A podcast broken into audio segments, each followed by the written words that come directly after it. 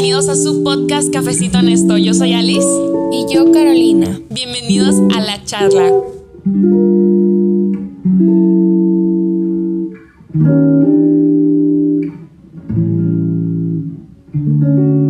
En la parte que nos quedamos, esto como es la segunda parte, antes que nada, bienvenidos a la segunda parte. Y queremos recalcar, después de seguir ese tema, queremos recalcar, recalcar que lo que más importa es la actitud con la que tú vas a Dios, porque estábamos hablando que los valientes de la vida son aquellos que se humillaron. La vez les conté una partecita de, si no la escucharon les cuento, una partecita en la que Dios me habló cuando estaba en una tipo mini debate con mi mamá, de que discutiendo de dónde salió, en una buena manera, no discutiendo mal, pero discutiendo un tema de, a ver, ¿de dónde salió esto que dice la Biblia? ¿O por qué dice esto? Que parece que se contradice, pero ¿qué onda? Estábamos en eso, que estábamos checando unas cosas y en eso que empezamos a discutir y todos salieron, yo sabía, o sea, muy dentro de mí, mi conciencia sabía que ya se había salido esa euforia de, y se había salido la carne en vez de yo sentarme y calmarme y analizar y estar como me da que Dios quiere que diga. Eh, pero para no hacerlo tan largo, él me había dicho, yo me había equivocado, la había ofendido, y entre las dos nos, habíamos ofendido, y yo le dije, yo dije, o sea, yo sé que me enojé después de que terminamos, y en eso Dios me dice, eres lo suficientemente valiente como para humillarte y pedir perdón. Y fue muy fuerte para mí, y yo, o sea, literalmente fue que, o sea, me cala, o sea, es que, como, es como si dije, oye, sabes que todo lo que dije está mal, porque, y con tanta euforia que lo dije, y con tanto que lo defendí, y, eso y también platicamos que es como Caro comentó esas veces que, que eres muy orgulloso a veces como para morir a tu propia opinión y son esas luchas que el Señor nos pone esas pruebas de que a ver, ¿qué onda? ¿Cómo vas? ¿Quieres que yo haga mi voluntad o la tuya? Y ahí es donde lo demostramos. Y pues, ¿sabes?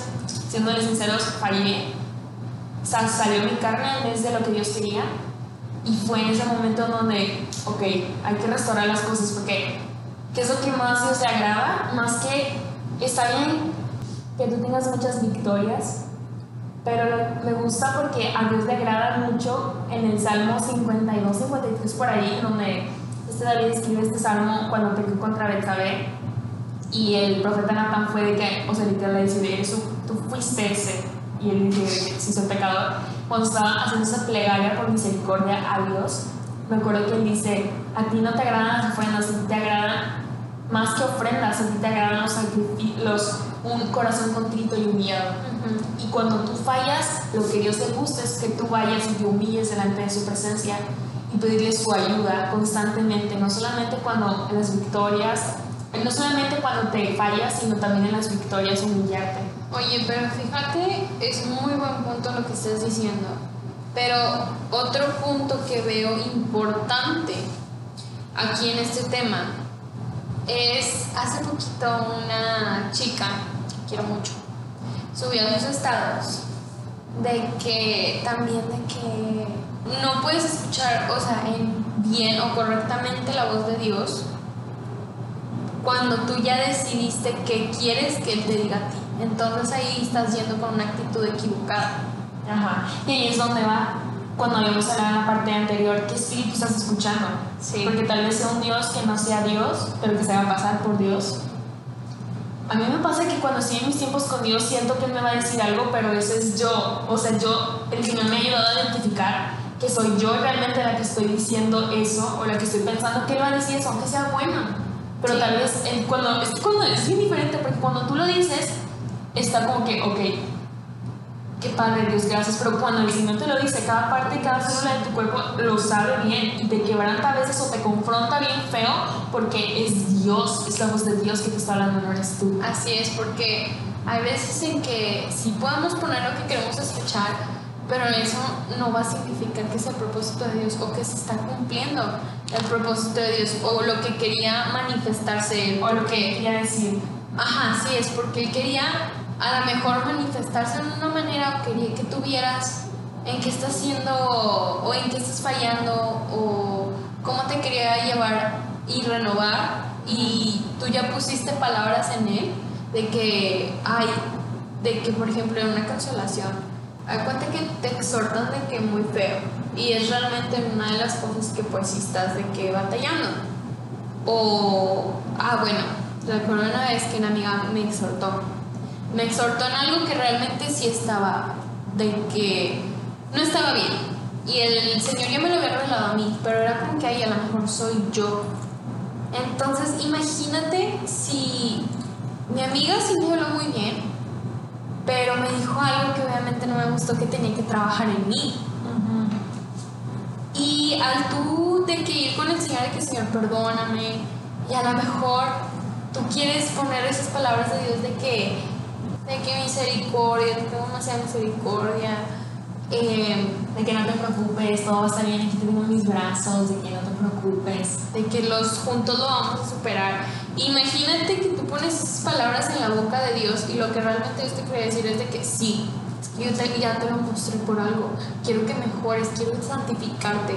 Y aunque pases por dolor y por un proceso largo, aunque el proceso, la mayoría de las veces los procesos duran más por nosotros. Sí.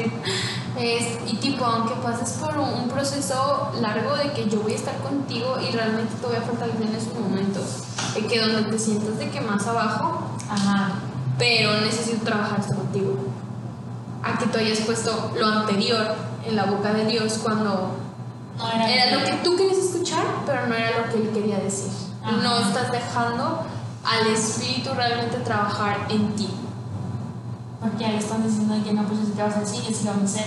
Y realmente, a veces son cosas tan básicas, pero el Señor nos quiere recordar esas cosas porque las olvidamos. Pero lo que importa es la actitud con la que tú vas a la presencia de Dios, porque a Dios no le importa que hagas tantas obras, tantos discípulos, tantas iglesias, tantas maravillas, si lo haces con una actitud incorrecta.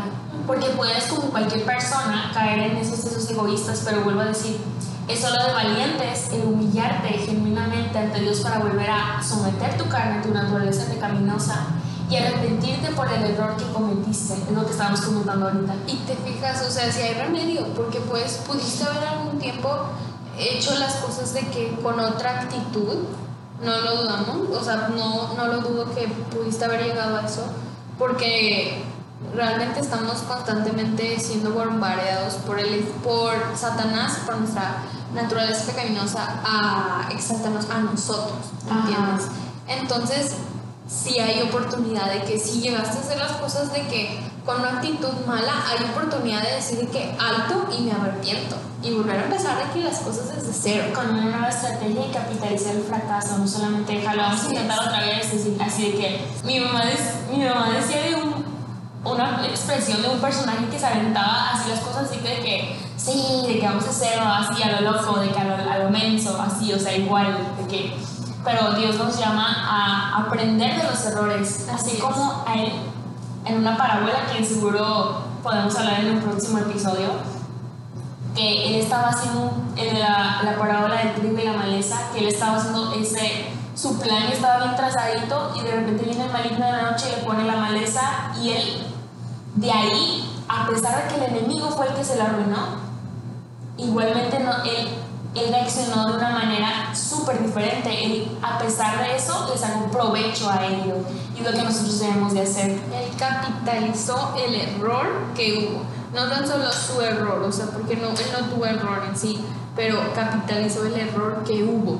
Ajá, y es igual nosotros, pero en el fracaso, cuando fallamos nosotros, es a ver qué puedo aprender. Por ejemplo, David, él aprendió a tener un corazón más humilde ante Dios. Él supo que más que sacrificios y cosas que le puedo ofrecer a Dios y que estén en su altar y tener ahí el altar, más que eso, le importa un corazón humilde. Y fíjate que en el tiempo de David, estar en el altar, estar de que ofreciendo sacrificios, era la forma de conectarte con Dios. A mí me llama mucho la atención este en Hebreos 10, en Hebreos 10, 22, que habla sobre que ahora podemos entrar directo al lugar santísimo, al, al trono de la gracia, pero me gustaría leerlo porque hay varias cosas que siempre he oído eso de entrar al trono de la gracia, el lugar santísimo, de que gracias a Dios que nuestro sumo sacerdote, y así como que ok, pero nunca he leído todo el versículo completo porque es muy importante resaltarlo. Dice, entremos directamente a la presencia de Dios. Bueno, anteriormente dice, ya que tenemos un gran sumo sacerdote que gobierna la casa de Dios, entremos directamente a la presencia de Dios con corazón sincero y con plena confianza en Él pues nuestra conciencia culpable ha sido rociada con la sangre de Cristo a fin de purificarnos y nuestro cuerpo ha sido lavado con agua pura. Me llama mucho la atención esto de entremos directamente a la presencia de Dios con corazón sincero y con plena confianza en Él. Plena confianza en que Él te puede perdonar. Es, es ser sinceros delante de Dios, no tener un filtro, porque muchas veces me acuerdo que agarré una etapa, está muy raro, pero agarré una etapa en la que solo le estaba adorando a Dios, le adorando, y sí estaba su presencia, sí me hablaba, sí estaba conmigo, pero llegó un tiempo en el que llegó a olvidar mis necesidades de Él, porque estaba en el día a día y de repente por cosas tan mínimas, me da mucha risa que somos, no sé, muy raros, porque nos enfermamos y cuando, o sea, de repente estamos, ay, estuvo mal, vas al doctor y todo, y dice que una persona hermano te dice, oye, lloraste, y tú sí que, bro, qué rollo que se me olvidó, y eso que somos cristianos, o sea, me da mucha atención eso porque me ha pasado a mí también. O, o enfermedades sí, pero cosas tan mínimas. por ejemplo, te pegas en el dedo chiquito y dices que, ah, y ya. Pero es de que Dios ayúdame.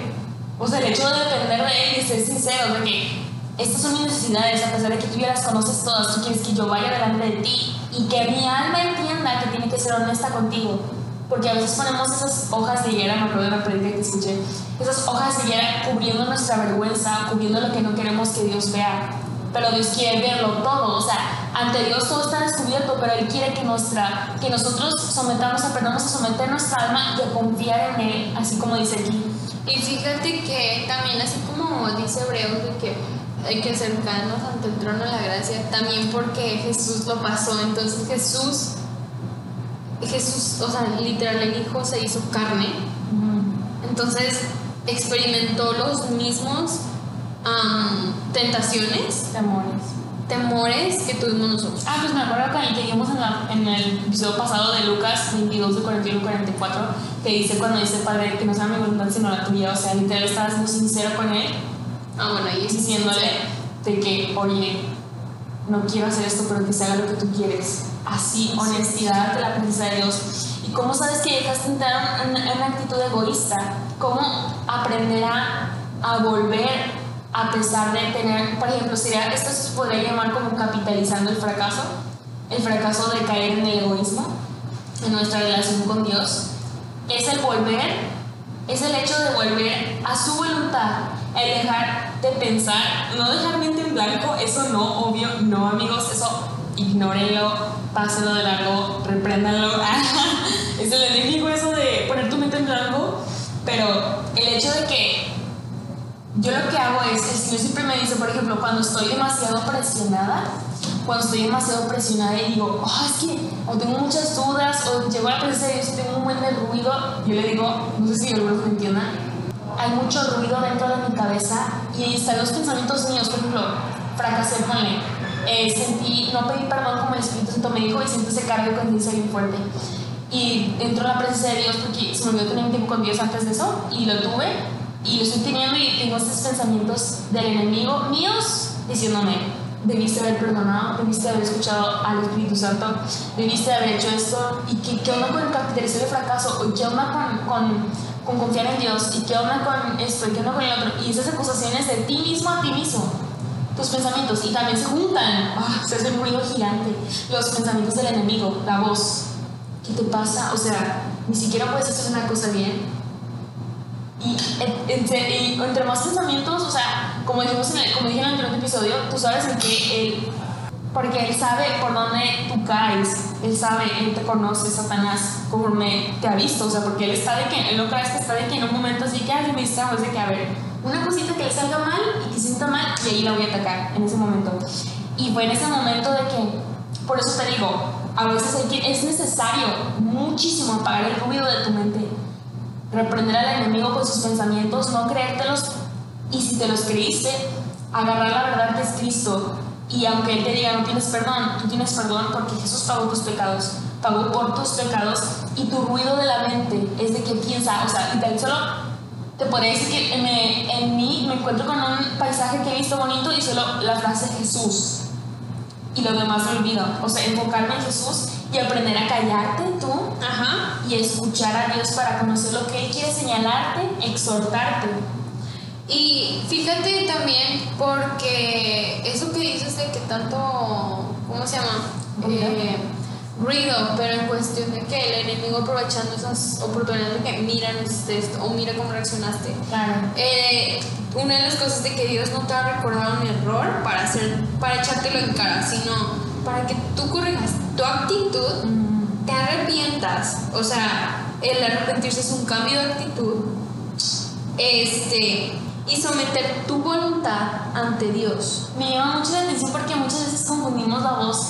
Yo un día, bueno, también a ustedes ha pasado, confundimos la voz de, Dios, de Satanás con, con Dios, porque pensamos, por ejemplo, un día había cometido un error y me he dicho, o sea, piensa, o sea, valora las cosas, el valor de las cosas y parece que tú no las estás valorando. Y puede ser una voz tan cálida, como en el episodio pasado dijimos, que se viste como ángel de luz. Y realmente el que te acusa y te dice, oye, esa voz realmente era de Satanás. Porque Dios te va a decir, esfuérzate, yo estoy contigo.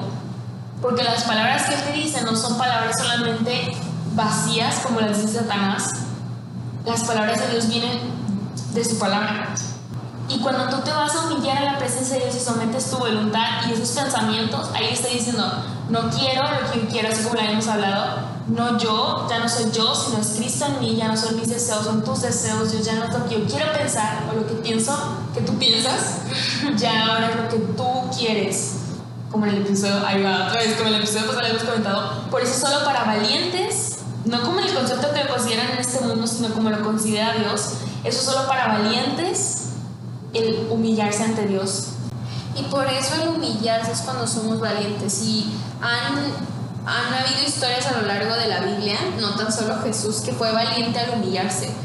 Ahí está como David, está Esther, está Ruth, está Jeremías. Porque son ejemplos de valientes de la Biblia Claro. que sometieron sus ideales a la voluntad de Dios. Y esos sí son valientes para Dios, porque no tratamos de encajar en este mundo, sino en el ideal que Dios quiere para nosotros. David, por ejemplo, este, cuando pecó con Betsabé, fue humilde en reconocer en qué se equivocó, en su error, y ahí fue valiente.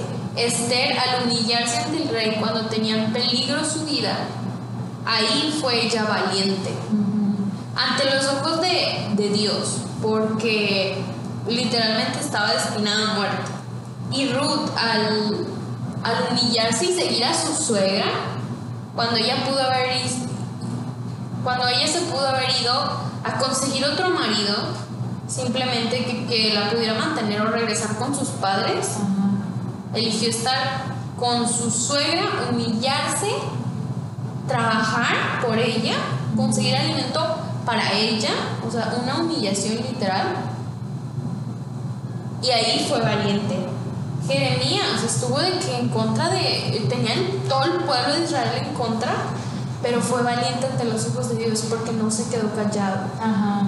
A pesar de que en un tiempo él quería quedarse callado, Pero su espíritu no lo dejaba. Porque su corazón ardía y quemaba, de que estaba tan fuerte el fuego que era que no puedo no dejar de decirlo. No Así puedo no es. decirlo. Y como Abraham, literal, Abraham me encanta su vida porque entregó a su único hijo, iba a entregar a su único hijo, iba a matarlo él, o sea, ningún criado, él lo iba a matar y al humillarse de esa manera, de que ante el Señor, de que pues sí Señor, este es tuyo, no es mío. Es como ahí está siendo valiente, literal, ante, ante los ojos de Dios. Porque ante los ojos de este mundo estas personas están locas. Y literalmente, como dice una canción que me gusta mucho de Casting Crowns, es Crazy People. Y habla de que solo la gente loca sigue a Jesús, literal. Porque da ejemplos como Noé que construyó un arca. Y Sí, como sus no había de que nubes a Los la mismos, los mismos personas que lo vean o no ahí decían, estás loco, ¿qué te pasa? Sí, o sea, y a lo, a lo largo de que de esto, eh, a la visión del mundo, estamos locos. sí. Estamos locos, literal. Qué bello. Y pues Jesús simplemente, o sea, Por ejemplo, José, cuando él, a pesar de todo lo que le pasó, él se sometió a Dios Y él no se alejó de él, o sea, fue de que renovó, supo renovar su mente muy bien, la verdad, no sé cómo le haría. Dios, pone situaciones en las que él sabe, él nos conoce, de que no, por eso no nos puso en el tiempo de Jesús. porque luego nos íbamos a perder, no sé, nos puso en el tiempo perfecto porque él lo quiso así. Pero me encanta cómo José, me encanta cómo José supo renovar su mente y estar siempre no digo siempre porque tuvo sus breakdowns, se puede decir, sus momentos de hombre humano, de desesperación a veces, pero me gusta cómo supo lidiar esto porque se fijó sus ojos en Jesús, no escuchó, fijó sus ojos en el Señor para él así conocer el propósito que, que tenía para él en medio de cualquier situación y se sometió cuando otros lo culparon de injusticias, pero a pesar de eso, él se mantuvo fiel con el Señor. Y esos, esos son valientes en la Biblia, esas son las personas que se someten ante la voluntad de Dios, como Pablo, que, que ahora todo lo daba por basura con tal de conocer. El, el, hecho de conocer, o sea, no te digo de ir a estar Jesús sentado en el trono de Dios, o sea, en el trono al lado de Dios, un mini trono al lado del trono de Dios, o sea, el simple hecho de conocer a Jesús, lo demás es a la basura. Sí, y pues también Jesús usted simplemente fue el hombre más valiente porque fue muy humilde, literal. Demasiado, demasiado. Que hubo en esta tierra. O sea, de que en toda la tierra él fue el más humilde y eso lo hizo valiente. Porque para Dios la verdadera valentía va unida con la humildad. Humildad. Porque no, ni vivimos para que nuestra para que nuestra opinión gane, sino para que su opinión domine en nosotros y sea un reflejo para otros. Así, así es, literalmente no, no importa lo que piense la gente, no importa lo que pienses tú, importa lo que piensa, lo que piensa Dios. Por sobre cualquier cosa. Así es. Y así te conviertes en valiente.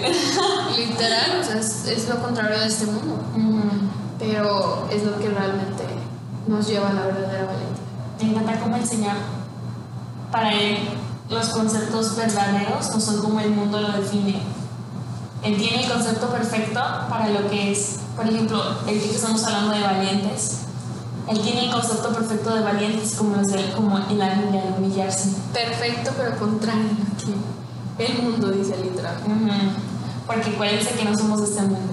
Así es. Y bueno, Maranata, ya quiero que el Señor venga. Gracias porque se tomaron el tiempo de llegar hasta aquí. Eh, estamos muy agradecidos con ustedes y con el Señor por esta oportunidad que nos ha dado de, de hacer este podcast. Y muchas gracias por todo su apoyo y nos vemos en el próximo episodio.